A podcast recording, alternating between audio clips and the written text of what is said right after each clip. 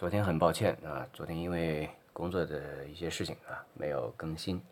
嗯，今天我们一起来朗读和背诵李白的《行路难》第一首。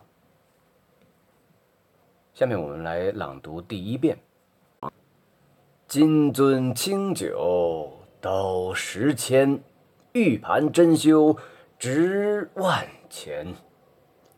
停杯投箸不能食，拔剑四顾心茫然。欲渡黄河冰塞川，将登太行雪满山。闲来垂钓碧溪上，忽复乘舟梦日边。行路难，行路难，多歧路，今安在？长风破浪会有时，直挂云帆济沧海。好，下面我们简单来说一下白话译文。金杯中的美酒一斗价值十千钱，玉盘里的菜肴珍贵值万钱。心中郁闷，我放下杯筷，不愿进餐。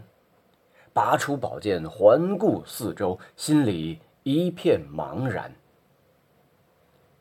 想要渡过黄河，冰雪却冻封了河川；想要登上太行山，茫茫的风雪早已封山。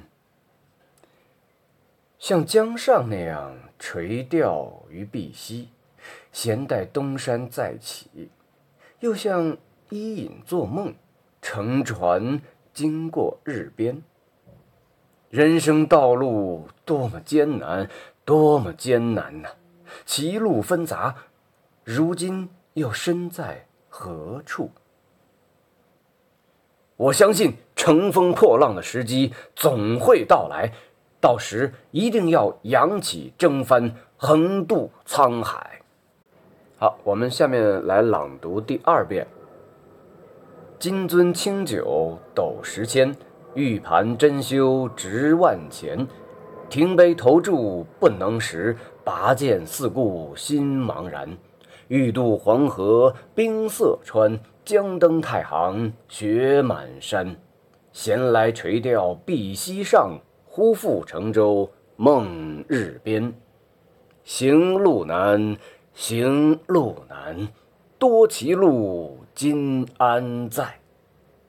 长风破浪会有时，直挂云帆济沧海。下面我们将这首诗的简要赏析来看一看。这首诗的前四句写李白被赐金放还的时候，有人设下盛宴为之饯行，李白嗜酒，要是在平时。因为这美酒佳肴，再加上朋友的一片盛情，肯定是会一饮三百杯的。然而这一次，他却放下了杯筷，无心进餐。他离开坐席，拔出宝剑，举目四顾，心绪茫然。停、投、拔、顾四个连续的动作，形象地显示了内心的苦闷抑郁。以及他感情的激荡变化。欲渡黄河冰塞川，将登太行雪满山。锦城心茫然，正面写行路难。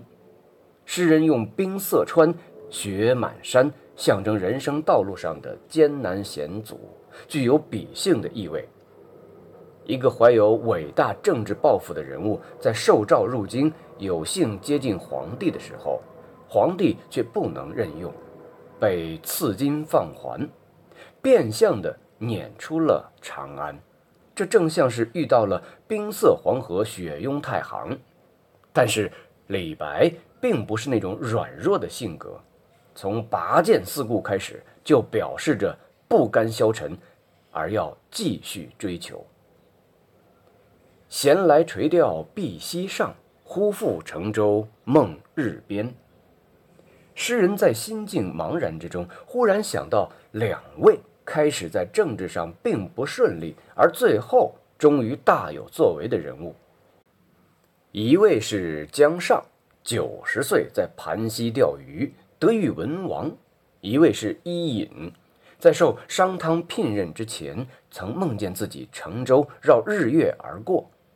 想到这两位历史人物的经历，又给诗人增加了信心。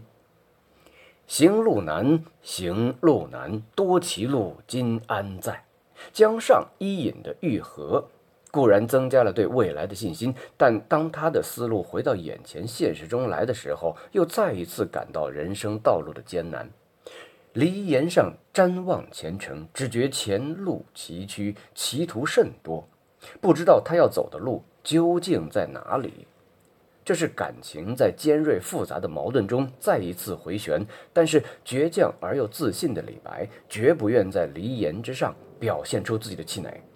他那种积极用事的强烈要求，终于使他再一次摆脱了歧路彷徨的苦闷。他唱出了充满信心与展望的强音：“长风破浪会有时，直挂云帆济沧海。”他相信。尽管前路障碍重重，但仍将会有一天，要像南朝宋时宗悫所说的那样，乘长风破万里浪，挂上云帆，横渡沧海，到达理想的彼岸。这首诗一共十四句，八十二个字，在七言歌行中只能算是短篇，但它跳荡纵横，具有长篇的气势格局。更重要的原因之一，就在于它百步九折地揭示了诗人感情的激荡起伏、复杂变化。诗的一开头，“金樽美酒，玉盘珍羞”，让人感觉似乎是一个欢乐的盛宴，但紧接着“停杯投箸，拔剑四顾”两个细节，就展示了感情波涛的强烈冲击。中间四句。刚刚慨叹冰塞川，雪满山，又恍然神游于千载之上，仿佛看到了江上伊尹两个由微贱而忽然得到君主重用的人物。诗人的心里急剧变化交替，最后一句节奏短促跳跃，完全是急切不安状态下的内心独白，真切地表达出。进退失据，而又要继续探索追求的复杂心理。结尾两句经过前面的反复回旋之后，境界顿开，唱出了高昂乐观的调子。相信他自己的理想抱负总有一天会实现的。通过这样层层叠叠的感情起伏变化，既充分显示了黑暗污浊的政治现实对诗人的宏大理想抱负的阻遏，反映了由此而引起的诗人内心的强烈苦闷。愤郁和不平，同时又突出表现了诗人的倔强、自信和他对理想的执着追求，展示了诗人力图从苦闷中挣脱出来的强大精神力量。最后，我们再将这首诗朗读一遍：“金樽清酒斗十千，玉盘珍羞值万钱。”停杯投箸不能食，拔剑四顾心茫然。欲渡黄河冰塞川，将登太行雪满山。闲来垂钓碧溪上，忽复乘舟梦日边。